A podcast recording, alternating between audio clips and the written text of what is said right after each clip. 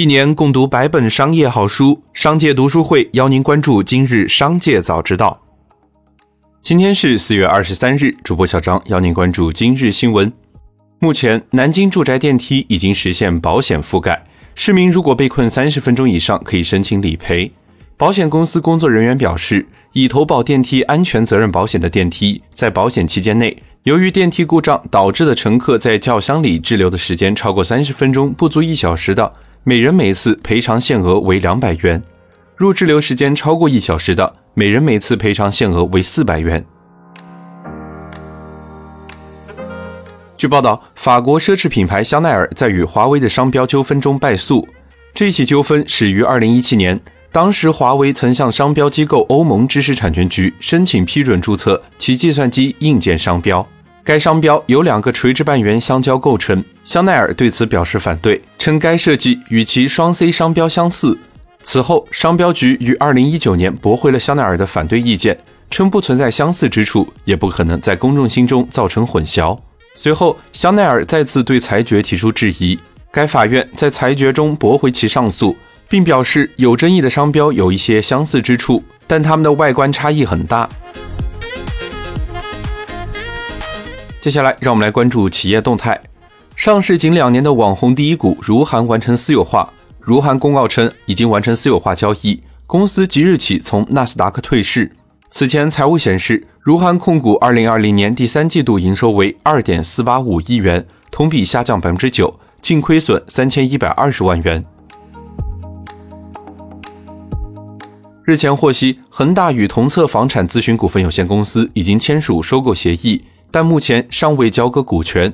预计同策下周会官宣，这几周会进行股权变更。接近同策方面的知情人士告诉记者，恒大收购同策后，拟将其注入旗下房车保集团。一位接近交易的人士透露，同策考虑将公司业务整体转让，而恒大与同策签署的协议或开出了比较严苛的条件。而对于恒大收购同策的消息，同策方面和恒大方面暂未回应。天弘余额宝发布一季报显示，二零二一年一季度天弘余额宝总申购份额为三万零六百九十八亿份，总赎回三万两千八百八十二亿份，其报告期末规模为九千七百二十四点一五亿元，较二零二零年底减少了两千一百八十四点零一亿元。就变动比例而言，二零二一年一季度天弘余额宝规模变动比例约为百分之十八。天弘基金表示，天弘余额宝规模下降。变动比例在正常范围内，不会对基金运作产生影响。平安证券与方正证券拟将合并的市场传闻再起，在上证一互动平台亦有投资人询问此消息。对此，平安证券回应称没有这方面信息，不评论市场传言。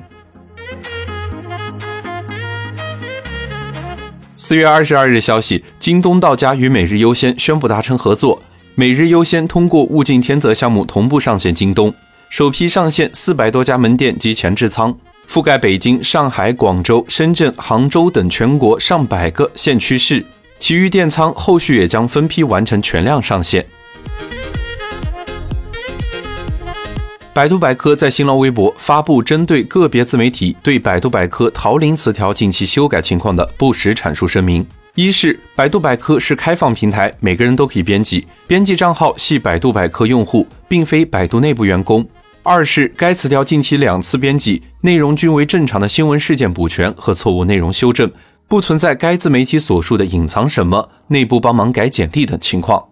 三是百度百科欢迎大家随时监督，也请不要传谣信谣。近日，上海幻电信息科技有限公司，也就是 B 站的关联公司，与国家知识产权局二审行政判决书公布。经一审法院查明，诉讼商标的小电视相关商标申请人为幻电公司，国家知识产权局以诉争商标在复审服务上与引证商标构成使用在同一种或类似服务上的近似商标为由，决定驳回诉争商标在复审服务上的注册申请等。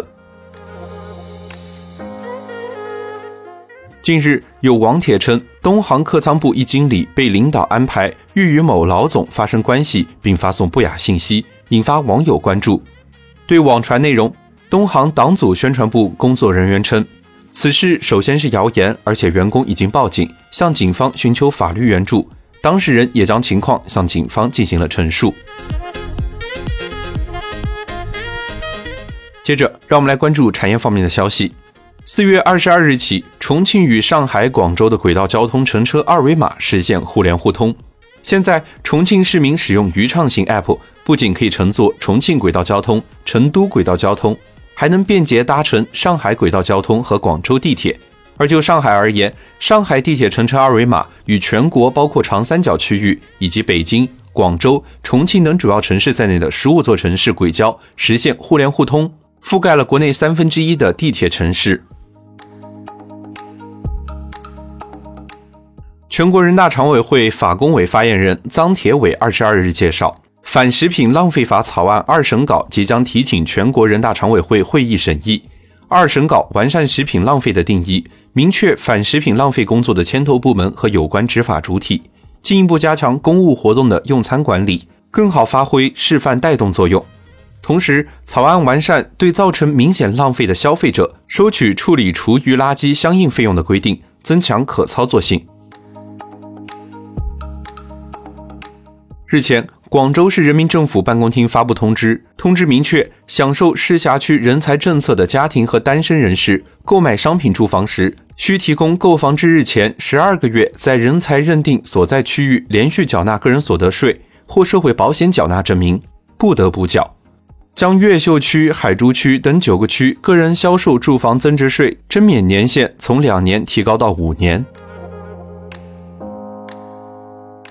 最后，再让我们把目光放向国际。当地时间四月二十一日，加拿大不列颠哥伦比亚省高等法院法官希勒·霍尔姆斯就孟晚舟的律师提出的延期审理的请求作出判决，同意延期到八月初审理。法庭将于四月二十八日确定具体的排期。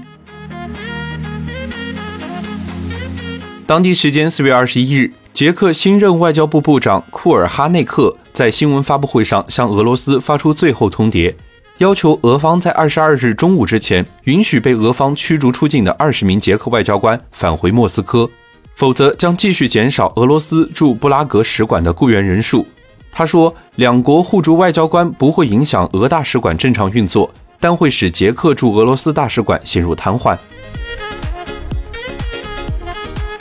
据韩媒报道，近日一封三星员工的辞职信引发热议。据称，该员工靠投资虚拟货币赚了四百多亿韩元，约合人民币二点三亿元。韩媒称，经多位三星员工证实，虽然不知道具体的数额，但确实是赚了一大笔钱后辞职，甚至连周围同事也开始投资，获得不少收益。以上就是今天的商界早知道节目。最后，还是要提醒您关注商界读书会，精选百本商业好书，一起养成一个长久读书的习惯。加入商界读书会，和我们一起用听的方式见证自己的成长。微信关注“商界食堂”公众号，回复“读书会”就可以了解加入。期待与你相见。